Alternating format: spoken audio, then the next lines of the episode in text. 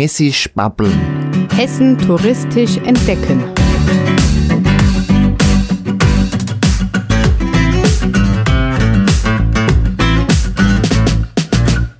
Hessen bietet enorm viele touristische Attraktionen.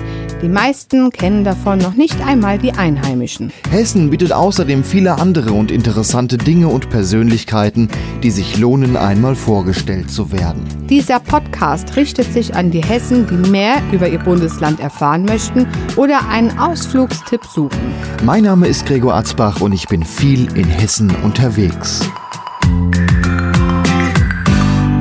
Ich stehe heute in der Nähe von Friedberg in Ilbenstadt. Mir gegenüber steht Thomas Köppe. Hallo. Hallo, ich grüße Sie. Und wir stehen hier, ja, wenn mich das jetzt mal so beschreiben sollte, ohne zu wissen, was hier unter uns ist, eigentlich irgendwo in der Pampa an einem Funkmast. Genau. Also hier sind wir in der, also an dem Ortsausgang Ilbenstadt äh, in der Wetterau. Und hier befindet sich relativ großer Funkmast. Äh, Von außen sieht er relativ unscheinbar aus. Einfach ein Gitterturm. Aber das eigentliche befindet sich unter diesem Turm. Da befindet sich die ehemalige Leitstelle für Zivil- und Katastrophenschutz der Stadt Frankfurt am Main. Und äh, die ist als Bunker ausgeführt. Genau, diese ist eine unterirdische Leitstelle. Äh, die wurde in den äh, 1970 wurde die übergeben an die Stadt Frankfurt und sollte im Prinzip als Ausweich äh, für den zivilen Katastrophenschutz dienen. Und diese Anlage ist äh, verbunkert, äh, geht drei Etagen nach unten und ist im Prinzip komplett geschützt, also ABC-Schutzklasse damalig. Ne? Ja, wir stehen jetzt hier vor einem Treppenabgang und da geht es dann auch ziemlich gleich weit runter. Ja, genau. Wir gehen jetzt einfach mal rein und gehen wir runter, äh, bis wir zu den Haupteingang der Bunkeranlage kommen. Die ist natürlich ausgestattet mit Drucktüren und einer Sicherheitsschleuse. Und das schauen wir uns mal mit an. Wir stehen jetzt im Eingangsbereich des Bunkers. Eine große Metalltür ist hier, an die sind Sch- Schläuche und Kabel angeschlossen und große Hebel. Ja, also das sind die äh, Sicherheitstüren, die Drucktüren äh, im Eingangsbereich der Bunkeranlage, im Schleusenbereich. Die Türen halten einen Druck von 9 Bar aus äh, und die verriegeln im Prinzip die Bunkeranlage dann hermetisch. Ne? Und wir können uns das mal anschauen, wie die zugehen, beziehungsweise hören wir das auch. Die werden äh, elektromechanisch natürlich auch wieder. Hier ist ein großes Pult, an dem sind ein paar Hebel und ein Hörer. Ja, das, der Hörer ist im Prinzip für die Sprechanlage draußen. Also man hat eine Wechselsprechanlage gehabt vor den Türen. Und da konnte man Kontakt mit Personen im Bunker aufnehmen. Starte jetzt.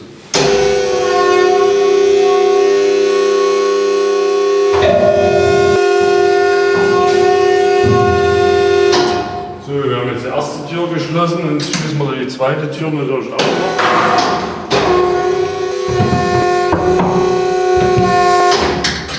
So, jetzt haben wir komplett die Bunkeranlage verschlossen über diese Drucktüren.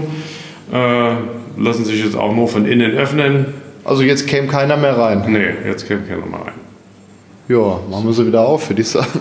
Ja, machen wir das.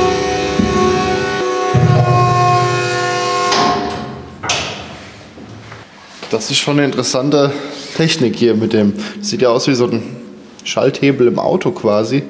Und damit steuert man dann die Pumpen wahrscheinlich an, um Genau.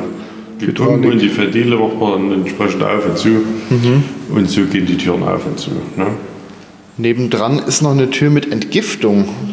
Ja, die Entgiftung äh, ist auch eine Tür. Also wenn man jetzt kontaminiert gewesen wäre, hätte man durch die Entgiftungsschleuse gemusst, also diese Tür quasi. Ah, da kann man Und hier hier. drinnen hätte man dann mit einem entsprechenden Duschmittel und der Dusche sich erstmal äh, dekontaminieren müssen, also quasi abduschen, bis denn die, zum Beispiel die Strahlung nachgelassen hat. Und Das hätte man dann hier draußen nochmal nachmessen können. Auch mit, wieder mit einer Handpumpe. Auch mit Handpumpe. Ach, das ist um die Chemie Das ist im Prinzip, um die äh, Waschsubstanzen hier oben dann reinzufüllen bzw. zu mischen und dann äh, dann könnte man damit duschen. Ne? Wo sind wir denn hier? Steht also ein hier Fernschreiber jetzt- oder? Genau, hier sind wir in der oberen Etage in der Bunkeranlage. Also wie gesagt, ich hatte ja gesagt, drei Etagen. Die obere Etage ist die Führungsetage. Also hier hätte die ganze Koordinierung stattgefunden. Hier hätte das Führungspersonal gearbeitet. Hier hätten sie die Einsatzmeldung äh, rausgegeben bzw. Meldung empfangen. Und die Eigenart an dieser oberen Etage ist hier diese Schwingböden, die eingebaut sind. Früher waren die, die äh, Geräte elektromechanisch und natürlich eine Erschütterung hätten die natürlich Schaden nehmen können bzw. kaputt gehen. Äh, und deshalb hat man ja Schwingelemente eingebaut. Wenn man jetzt hier so mal wippt, man hört es Wackelt der ganze Boden, ja. wackelt der Boden. Ne? Und das ist hier oben in der Führungsetage komplett so in jeden Raum eingebaut worden. Ne?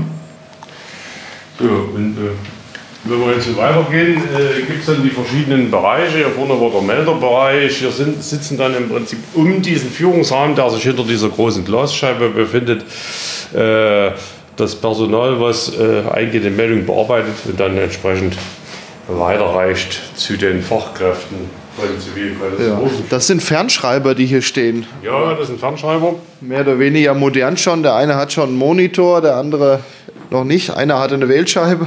Genau. Äh, Telex, ach ja. ja, also das ist ja, ich sag mal so, der Fernschreiber ja der Vorgänger des Faxgeräts. Ne? Also früher war ja komplett das alles elektromechanisch. Äh, und hier haben wir noch einige verschiedene Modelle. Äh, Im ersten Raum stand ein ganz alter noch von Siemens. Und hier konnten dann diese Meldungen im Prinzip auch per Fernschreiber herausgeschickt werden oder empfangen werden. Waren das Geräte, die auch original hier drin standen? Also es stand wenig in dieser Anlage, wo wir sie übernommen hatten. Wir hatten verschiedene Geräte wieder äh, angeschafft bzw. aus Spenden bekommen oder äh, jetzt hier von der Feuerwehr bzw. Äh, vom Rettungsdienst, wenn die so alte Sachen auflösen, bleibt manchmal was übrig und das äh, können wir natürlich hier gut verwenden. Also kann man sagen, die Sachen sind nicht original von hier, aber so sahen die Sachen hier in etwa aus. Genau, also teilweise äh, sind die genauso hier drin gewesen. Wir haben sie bloß wieder hier reingebracht. Ne? Also wie gesagt, hier ist nochmal der Hessentisch. Äh, dieser Funktisch, also der ist zwar nicht mehr ganz vollständig, also da stand nur, wir haben bloß die Geräte hier äh, hinzugefügt, die, die da reingehören. Hier fehlt zwar noch was, aber von diesem Hessentisch äh, standen vier Stück hier drin in der Anlage. Und da heißt deshalb Hessentisch, weil er erstmalig als Leitstellentisch in Hessen eingeführt worden ist. Und dann haben wir so versucht, wieder etwas zu rekonstruieren mit diesem Tonband und diesem Funkgerät. Also das Funkgerät ist mit dem Tonmann zusammen, das wird wahrscheinlich alles Genau, man aufgenommen. dann Aufnehmen, genau. Ne? Und hier neben, das sieht aus wie eine Telefonvermittlung. Das ist ja, das ist eine kleinere Vermittlung, die ist dann mit der großen Telefonzentrale, die sich im Nebenraum befindet, äh, dann verbunden. Und äh, da kann man dann interne Gespräche beziehungsweise Ach äh, ja. Gespräche von draußen dann. Also ich versuche das mal zu beschreiben. Vor uns steht ein Schrank mit sehr vielen Wählscheiben, mit Steckkabeln. Hier saß das Fräulein vom Amt quasi. Genau, oder der Herr bei uns. Der Herr in dem Fall. Und äh, heute macht man ja alles über äh, das Touchpad, aber hier hört, hört man noch die Wählscheiben und das äh, klang dann eben früher so.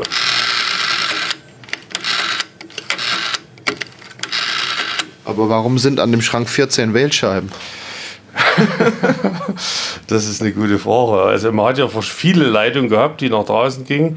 Äh, Also man konnte hier mehrfach äh, Verbindungen halten, beziehungsweise gab es ja auch verschiedene Standleitungen. Also das ist wirklich wie eine große Telefonzentrale. Also deshalb kann man ja auch über mehrere Wählapparate dann äh, mehrere Gespräche gleichzeitig dann aufbauen. Und hier im Hintergrund stehen noch einige Schränke mit Elektrik. Das ist wahrscheinlich dann Ja, die eigentliche Technik, die von da bedient wird. Genau, hier drin sind dann diese, diese, Die Relais. diese ja. die Impuls, äh, die Drehwähler. Also die haben dann die Verbindung hergestellt. Also alles, Sie sehen es selbst, komplett Elektromechanik. Ne? Ist ja keine Elektronik vorbei. ja, ja. Ist ja extra so gemacht. Wie gesagt, das war ja dann im Prinzip die Zeit des Kalten Krieges und äh, wenn so eine Kernwaffe dann explodiert oder so, würde der elektromagnetische Impuls ausgestoßen und hätte natürlich sämtliche Elektronik zerstört. Deshalb hat man ja komplett Elektromechanik eingebaut und außerdem war das damals auch so Stand der Dinge quasi. Also war man eigentlich schon ein bisschen weiter und hat aber hier, damit es krisensicher ist, mal genau, ein Vorgängermodell. Genau. Ja. Und das würde wahrscheinlich auch noch funktionieren. Ja, mit etwas Aufwand kann man ja noch eine Telefonverbindung aufbauen, allerdings nur intern, weil Ja. die Leitungen dann nach draußen Keine sind dann Leitung mehr nicht raus. vorhanden mehr. Ne? So, jetzt stehen wir in einem großen Raum, was die Leitzentrale war. Oder Ja, genau, hier ist der äh, Hauptführungsraum, da stehen wir jetzt drin. Äh, die Tische, wie sie so hier stehen, äh, sind noch so original. Mm, Die Bezeichnung an den Tischen, äh, sehen Sie, die ist auch alles original. Also das war schon, äh, die waren schon beschriftet, dass ja jede Fachkraft weiß, wo es zu sitzen hat. Äh, das war schon alles vorbereitet. Ne? also ein großer Tisch in U-Form, wenn man mal rechts anfängt, Gas, infektiös, Sanitäter, äh, sehr historische Telefone stehen auf dem Tisch. genau. Äh, Bergung, was haben wir hier noch? Führungsgrundlagen, Instandsetzung. Da hatte jeder seine Aufgabe dann, Genau. Und S1-Personal wäre dann der Leiter der Bunkeranlage gewesen, was in diesem Fall wahrscheinlich entweder der Chef der Feuerwehr oder der Oberbürgermeister der Stadt Frankfurt gewesen wäre zur damaligen Zeit. Ne? Ja, die Telefone sehen auch lustig aus mit Kurbel. Ja, die Kuppel ist im Prinzip dafür da, dass man dann klingeln Stromimpuls kann. zum Klingeln. Wenn man jetzt hier drin steht, ist hier noch eine große Karte von Frankfurt und Umgebung an der Wand. Mhm. Aber deutlich auffällig, da hat jemand drüber geschmiert. Wie ist denn Genau. das passiert? Äh, also hier war äh, 1985 äh, ein größerer Einbruch oder eines der größten Einbrüche in die Bunkeranlage. Äh, hier ist eine Friedensbewegung eingedrungen, die nannten sich Kommando Verne. Die haben damals ihren Schaden von 300.000 D-Mark verursacht und äh, haben einem solche Schriftzüge hinterlassen, äh, wie hier vorne einer ist. Und dann wurden hier an der Seite schon mal welche überstrichen. Hier stand zum Beispiel Freiheit für die politischen Gefangenen und hier hinten dann weg mit der Isolationshaft. Das, Manches sieht man noch durch. ja, das sieht man noch durch. Die rote Farbe war einem sehr durchdringend. Ne? Ja. Ja, da wurde dann auch mal im Spiegel drüber berichtet, also in dem Magazin der Spiegel. Äh, unsere Internetseite haben wir den Link dazu, da kann man das dann durchlesen. Und hier kann man sich das Heft angucken. Also genau, die das Seite. Originalheft quasi haben wir da. Ein. Telefon, was beschmiert ist, ist auch noch da Ja, drin. das ist noch mit der Original-Fingerabdruck. Ach, das sind die, stimmt, das von der Polizei. Der, Genau, wo die dann hier dann ermittelt haben. Da ist ja nochmal, das haben wir hier soweit sichergestellt, dass man das nochmal sehen kann. Äh, war das der einzige Einbruch oder gab es hier noch mehr? Später sind irgendwelche Jugendlichen hier aus dem Ort nochmal eingedrungen, haben dann noch Verwüstungen durchgeführt. Und im Prinzip war dadurch dann auch die Anlage unbrauchbar. Also die wurde im Prinzip äh, gebaut und nie genutzt. Ja, aber dann war ja auch bekannt, wo sie ist. Ja, das ist richtig. Also das war auf jeden Fall bekannt. Also man hat jetzt kein Geheimnis draus gemacht, äh, wo man die gebaut hat. Äh, also da stand damals auch oben an dieser Baugrube äh, so eine Bautafel, wo dann drauf stand, äh, hier baut die Bundesrepublik Deutschland eine Abschnittsführungsstelle für Zivil- und Katastrophenschutz. Ach, gar kein Geheimnis draus. Nein, äh, es war auch kein Bauzaun drumherum gezogen, also man konnte hierher gehen, das können wir ja noch, noch mal an den Fotos sehen. Also man konnte auch hier direkt in die Baugrube reinschauen. Das ist schon interessant. Es gibt Bunker, da hat man sehr viel Geheimhaltung versucht, Ja, dass sie nicht bekannt werden. Wahrscheinlich gibt es auch noch zig Bunker in Deutschland, die keiner kennt. Naja, jetzt mittlerweile sind eigentlich so gut wie alle bekannt. Äh, aber mit der Geheimhaltung, ja, also wenn es jetzt eine Militäranlage gewesen wäre, hätte man die natürlich nicht direkt an eine Bundesstraße gebaut. Äh, und äh, bei einer Militäranlage hätte man auch nie direkt einen Funkmast draufgesetzt. Ne? Weil das lässt sich ja alles anpeilen und äh, von der Sache her äh, hat man hier schon gesehen, dass das die geringste Geheimhaltungsstufe war. Wie gesagt, das war ja eigentlich gedacht als große Rettungsleitstelle. Ja. Ne? Aber eben bloß einige Etagen tiefer. Die lohnt jetzt ja auch nicht unbedingt im Krieg kaputt zu machen. Die ist ja nur dafür da, um Verletzte vielleicht auch zu versorgen. Oder was waren die Aufgaben? Also von hier hätten wir keine Verletzten versorgt. Also hier hätte wirklich nur, wie man es jetzt kennt, zum Beispiel die Leitstelle in Friedberg, äh, die Rettungsleitstelle, so hätte diese Leitstelle dann auch hier gearbeitet, in diesen, dass man das ungefähr mal vergleichen kann. Also äh, Feuerwehr rausschicken oder sowas. Zum Beispiel. Also zwar wäre hier schon etwas mehr dann gewesen, aber äh, von dieser Leitstelle wäre auch niemand nach draußen gegangen. Also die hätten sich dann hier drinnen aufgehalten und die wären dann auch diese vier Wochen, wie die Aufenthaltszeit hier ausgelegt ist, hier drin geblieben. Ne? So, jetzt gehen wir mal die nächste Etage. Die Etagen sind auch unterschiedlich äh, farblich gekennzeichnet. Also die obere Etage hat grüne Türen, jetzt die nächste Etage hat rote Türen und ganz unten sind dann gelbe. Ja, man sieht gleich eine Küche, natürlich. Verpflegung war auch wichtig. Genau, jetzt haben wir die Küche. Ne?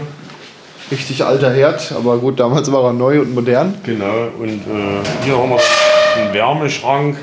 Da stehen Teller drin mit Kunststoffhähnchen drauf. Ja, das das, sonst wären sie ja mittlerweile vergammelt. Ja, klar. Äh, aber hier hätten die die fertigen Gerichte reingestellt, äh, entsprechend schon vorbereitet und dann ähm, auf Temperatur gehalten und dann, wenn es zur Mittagspause geht, dann ähm, an die Belegschaft ausgegeben. Weil hier wurde ja im Schichtbetrieb gearbeitet, das heißt also im Dreischichtbetrieb. Also die einen haben gearbeitet, die anderen hatten Freizeit und der Rest hat geschlafen. Ne? So, ja. Ja, Und hier hinten haben wir dann noch Kühl, Kühlraum gehabt. äh, Dort wurde dann die verderbliche Ware gelagert. war hier immer was drin oder wäre das dann im Ernstfall erst voll gemacht worden? Genau, das wäre im Ernstfall erst bestückt worden. Also sonst äh, die Kraftstoffe, die die Anlage benötigt, um hier die Selbstenergie zu versorgen, die waren alle da. Beziehungsweise auch die eigene Wasserversorgung. Also man hat ja äh, natürlich die Versorgung vom öffentlichen Netz, aber wenn das zusammengebrochen wäre, natürlich dann die eigene Wasserversorgung über die Brunnenanlage. Und äh, das ist alles vorhanden. Aber wie gesagt, was man dann ähm, für die vier Wochen zum Überleben braucht an Lebensmitteln, hätten dann erst eingelagert werden müssen. Ne? Das wird dann zentral als äh, Lebensmittellager zur Verfügung gestellt und dann hier entsprechend untergebracht. Ne? Also hier hinten ist dann noch die Brunnenanlage, das sieht man allerdings nicht. Äh, Das ist im Prinzip hier äh, die Brunnenanlage, also die hätte damals dafür gesorgt, dass hier ausreichend äh, Frischwasser zur Verfügung steht, beziehungsweise auch Wasser zur Kühlung der Aggregate. Also ich sag mal so, das ist ein großes Hauswasserwerk. Ne? Große Tanks stehen hier aus Metall. Ja, genau. Und das ist ein Filter da drin, also das ist ein Kiesfilter, da wird dann im Prinzip das Wasser äh, gefiltert, was dann aus dem Brunnen äh, hochgepumpt wird. Ne? Aber hier hätte man Trinkwasser herstellen können aus Brunnenwasser. Ja, genau. Also das ist äh, auf jeden Fall hat man den Brunnen so tief gebohrt, dass man hier sicherstellen kann, dass das Wasser auch niemals kontaminiert wird. Ne? Also das wird dann in, in, der Brunnen pumpt es in einen Vorratstank und von dem Vorratstank wird es dann über das Hauswasserwerk verteilt. Ah, also ist schon Also der überall läuft, im der Bunker. läuft nicht ständig, diese Brunnenpumpe. Ne? Wie gesagt, wenn, die, wenn der Vorratsbehälter dann leer wird, wird er automatisch nachgepumpt. Also so sollte das sein, das geht natürlich jetzt nicht mehr. Also f- grundsätzlich erstmal aus dem öffentlichen Wassernetz, außer da kommt nichts, dann wird auf Brunnen Genau. umgestellt. So, ne? Hier sind dann auch so, wenn wir hier auftreten, Wasser holen, hier sind auch so Notpumpen. Ach, damit. Dann, ähm, Wasserpumpen. Ne? Das ist wirklich so ein Hebel im Rohr drin Einfach und da kann man Wasser pumpen aus dem Tank. Genau. Hier sind auch zwei Wasserhähne. Ist das kalt warm oder hat das noch eine Nee, das, Nee, zweimal das ist im kalt? Prinzip das ist die Notwasserversorgung per Handbetrieb. Ne? Und das ist im Prinzip die Versorgung aus, der, aus dem äh, normalen, also übers Hauswasserwerk. Ne? Also wirklich, wenn ja auch kein Strom mehr ist, Wasser hätte man sich pumpen können. Genau. Ne? Das ist gleich bei dem Fitnessgerät. Ne? Mechanik, ja. So, hier haben wir dann zur Linken dann einen Aufenthaltsraum für Männer. Das dann getrennt damals in der Planung Männer, Frauen. Hier hätten sie dann ihre Speisen einnehmen können. Ne? Ja. Oder Karten spielen und so weiter. Hier ist eigentlich nicht viel drin, außer ein paar Tische, Stühle und ja, ge- gedeckte Tische mit Essen quasi. Und eine Uhr, dass jeder weiß, wie spät es ist. Genau. Hier hat man wahrscheinlich überall hängen Uhren. Ja. Auch Tag-Nacht-Rhythmus wahrscheinlich verloren. Auf wenn jeden Fall, auf jeden Fall. Den verliert man dann ganz schnell. Äh, weil man weiß ja dann nicht, ob es draußen hell oder dunkel ist. Man kommt ja nicht raus. Also hier brennt ja dann immer das Licht. Ne? Da war dann aber auch im Schichten arbeiten, schlafen und Freizeit dann einfacher. Genau. Wenn man erstmal den Rhythmus eh ausgeschaltet hat im Kopf. Das ist richtig. So, und hier äh, haben wir jetzt äh, in diesem Raum, das ist dann der Waschraum der Frauen gewesen. Die Frauen hatten hier den Vorteil, eine Dusche und eine Sitzbadewanne zu benutzen. Ja, Ja, also da war schon, ist aber klein die Badewanne. die aber zum Sitzen reicht's. die Frauen waren wahrscheinlich nicht größer. Ne? Ja. Hier ist noch eine Dusche, hier sind ein paar Waschbecken, die Toiletten. So, jetzt sind wir hier ganz unten in der unteren Etage. In der unteren Etage ist eigentlich die ganze Technik untergebracht. Natürlich auch äh, noch die Unterkünfte der Männer. Und äh, wir fangen jetzt hier mal bei der Technik an. Also hier die Frage kommt gerade, wo geht denn das Abwasser hin? Äh, das Abwasser geht hier in die Abwasserhebeanlage. Das ist hier unten, da hat man so einen Stahlbehälter. Dort hätte sich das ganze Abwasser gesammelt, was hier aus Duschbecken und Waschbecken und Toilettenbecken entsteht. Und dann, äh, wenn da ein gewisser Füllstand erreicht ist, wird das mit Überdruck nach oben befördert, also mit Pressluft. Und das geht dann in die Kläranlage und dann in die Also Kanalisation. hochgepumpt ins normale Abwassernetz. Ja, genau. Ne? So, dann haben wir hier die Lüftung und Klimaanlage. Also von hier wurde dann die Bunkeranlage geheizt bzw. gekühlt. Also Heizung haben wir dann hinten gehabt, eine Ölheizung. Und äh, hier die Lüftungsanlage, man kann mal horchen.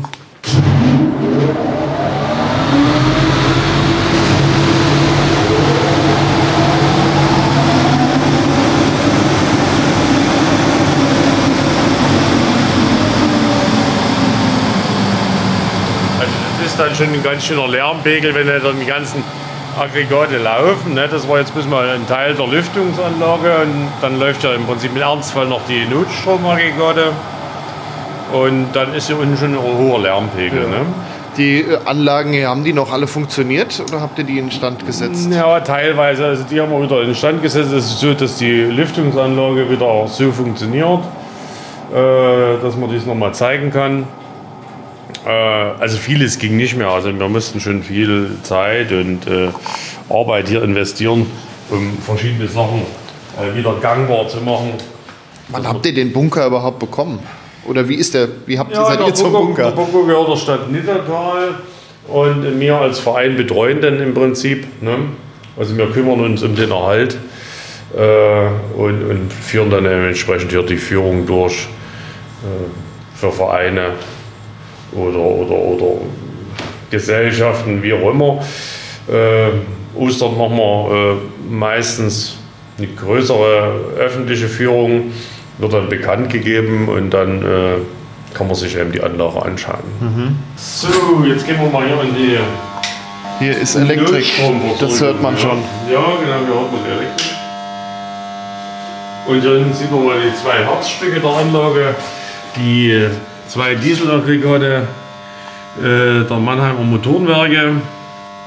Das sind zwei Sechszylinder Turbodiesel mit einer Leistung von 57 PS bei 1500 Umdrehungen. Und jedes Aggregat erzeugt eine Leistung von 46 kW. Ne, wir brauchen allerdings bis eins, um die Anlage zu versorgen. Äh, aber zwei sind eingebaut. Im Wartungsfall bzw. im Ausfall kann man dann umschalten. Ne? Und hier vorne das sind noch Batterien. Das sind die Starterbatterien, ja. Ach, die Starterbatterien, ja. Klar, wenn keine, kein Strom mehr da ist, muss man hier erstmal ankriegen. Genau. Das sind schon Riesenapparate. Und ihr habt hier nochmal eine Scheibe vorgemacht, dass Genau. man da nicht rein kann. Genau. Und hinter uns, ja, das sind riesen Das ist- Elektroschaltschränke, das ist die Steuerung, oder? Das ist die Steuerung der Dieselaggregate, ja, genau. Also jede Seite ein Aggregat, ne? Aha. Würden die noch laufen?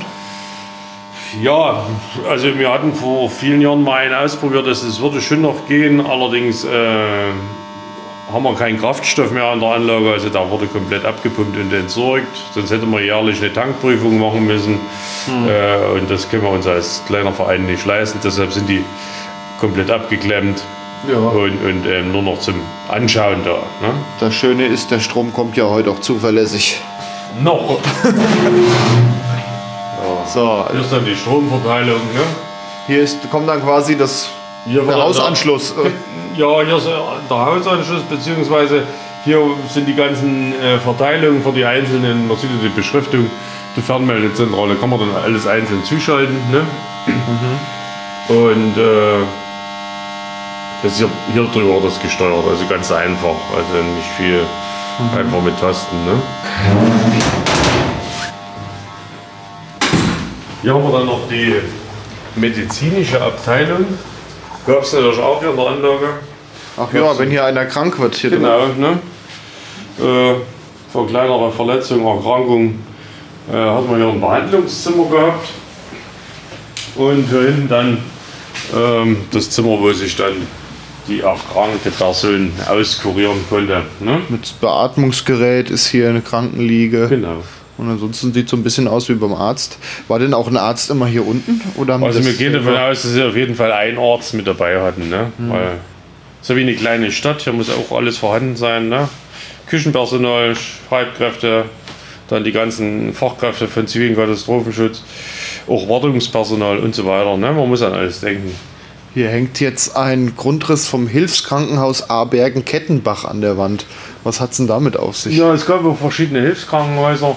Äh, hier ist bis mal so ein Modell oder eine Karte von so einem ehemaligen Hilfskrankenhaus. Ich glaube, das war unter einer Schule.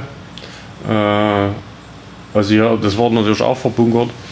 Und da hätte man dann die Krankenhäuser evakuiert und das ist alles nach unten verlagert. Ne? Also auch für, für Notfall Für wirklich. Notfall. Also die waren äh, nur bestückt mit der Technik, aber sonst war da auch nichts drin. Ne? Die standen so vor sich rum. Ne?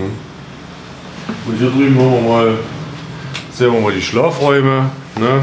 Schlafräume der Männer. Ja, man sieht ein Doppelbett, also oben und unten.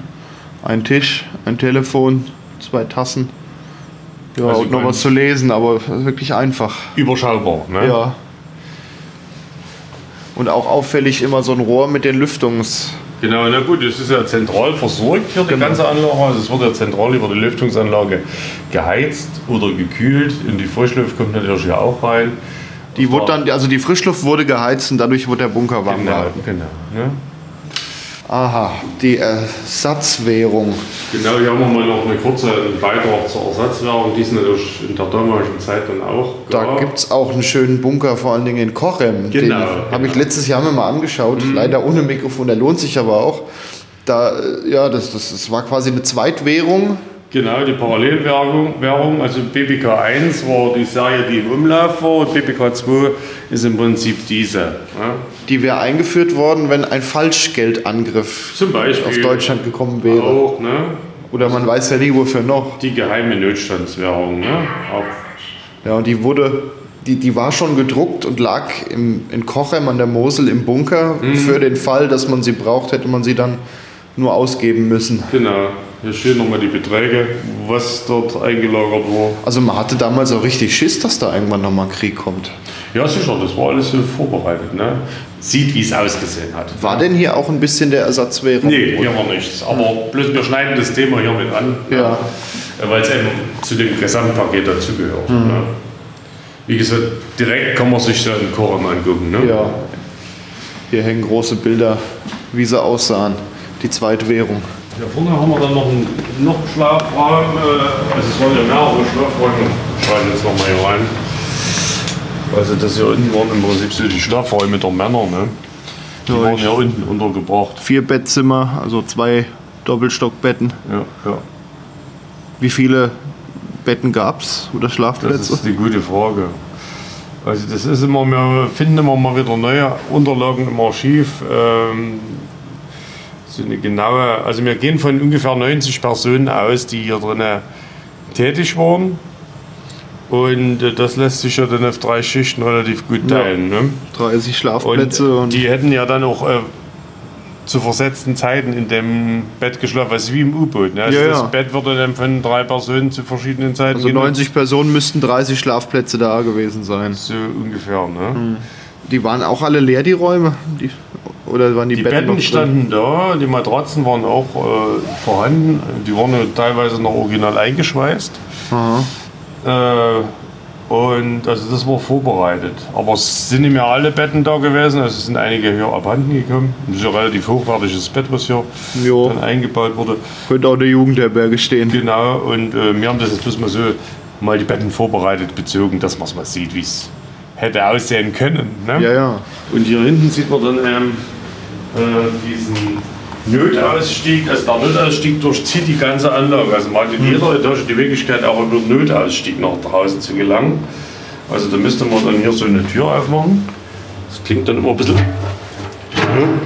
Und dann ist noch ein Rahmen dahinter. Ne? Ja, das ist jetzt hier so, ich würde mal sagen, 50 breit, 70 hoch. Ein kleiner Durchgang in.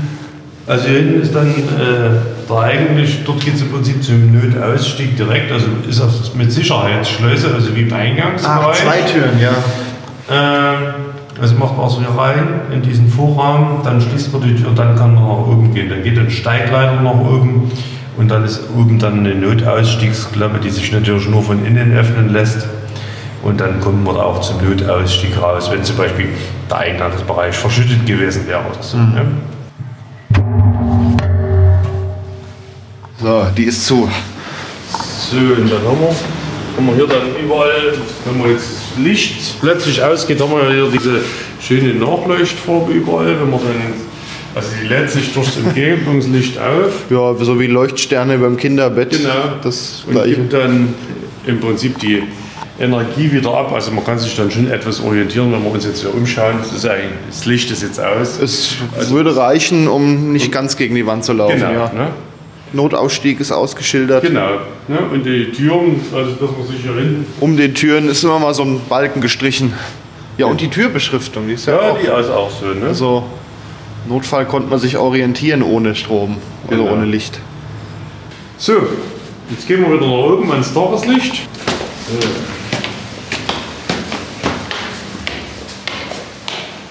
Ihr macht hier Führungen durch den Bunker. Ja. Wie kann man da mitmachen? Oder wo, ja, wie, wo meldet Also man sich an? unsere Internetseite äh, bunker-ilbenstadt.de kann man sich dort, dort anmelden, beziehungsweise äh, stehen dort die aktuellen Führungen. Ähm, ab einer Personenzahl von 15 Personen äh, ist es dann durchaus möglich, dass wir dann eine Sonderführung machen können. Äh, mit vorheriger Absprache mit uns, weil wir sind ja auch nicht ständig hier vor Ort.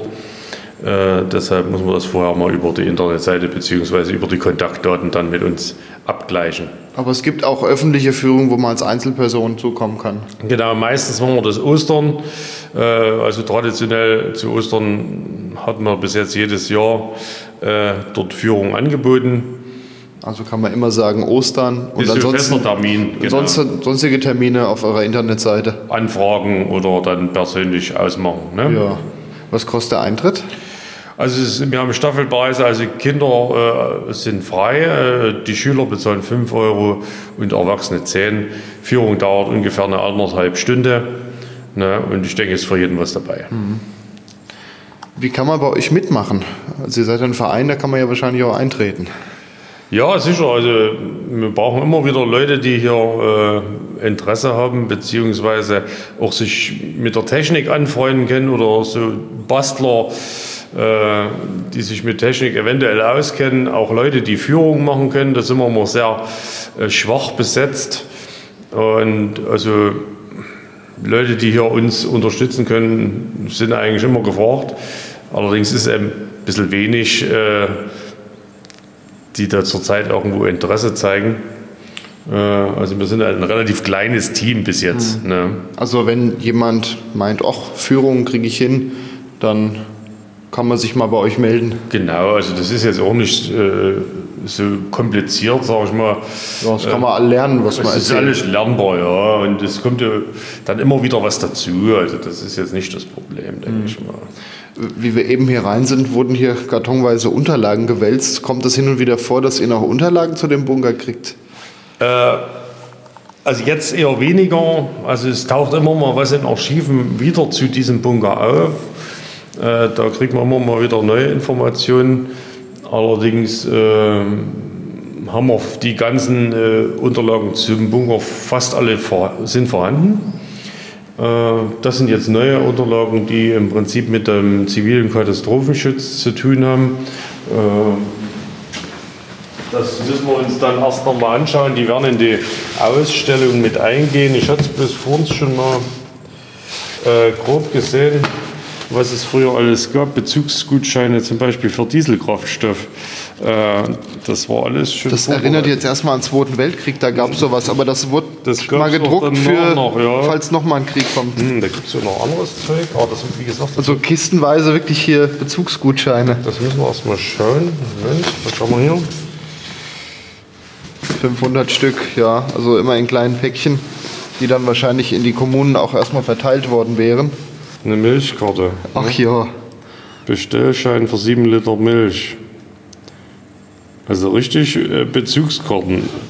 Und man, man muss immer dazu sagen, das ist für Hessen gedruckt und gültig in der Bundesrepublik Deutschland. Ne? Also man sieht es, das ist nicht aus, äh, aus Kriegszeiten quasi, also das ist im Kalten Krieg ja, entstanden. ja, ne? für den Fall, dass da wieder. Ja. Also man hatte richtig Schiss, dass da wieder.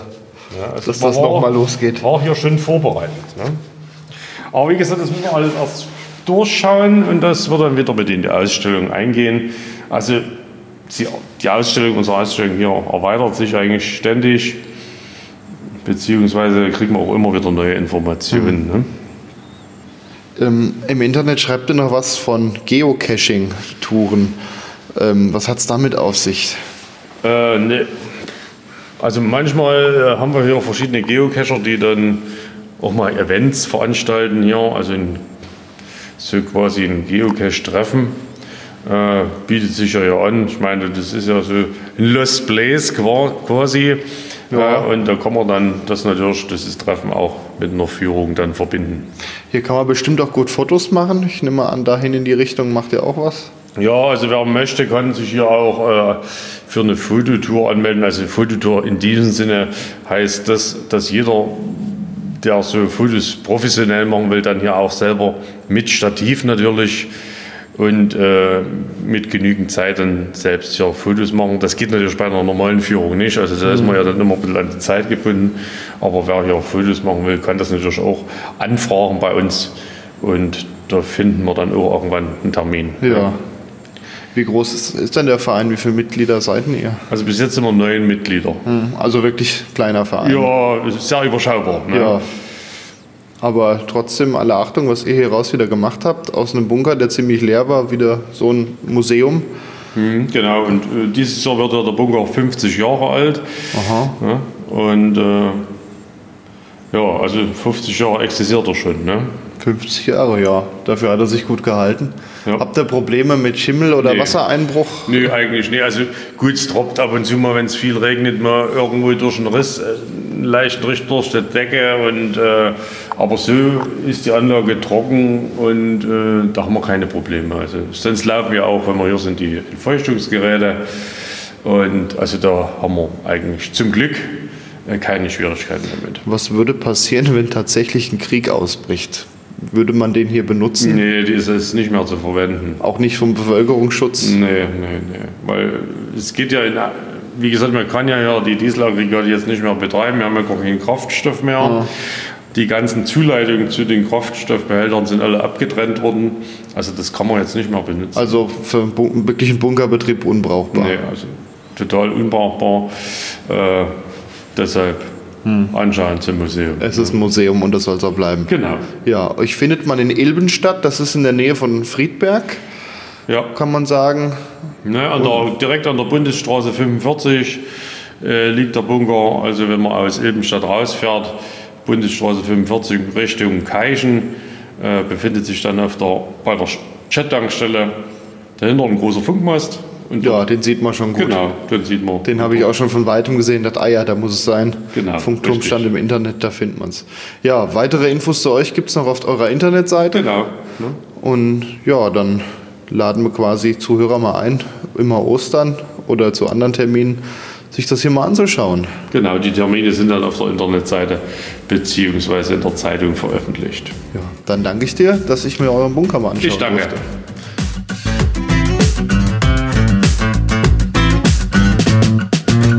Das war Hessisch babbeln. Hessen touristisch entdecken.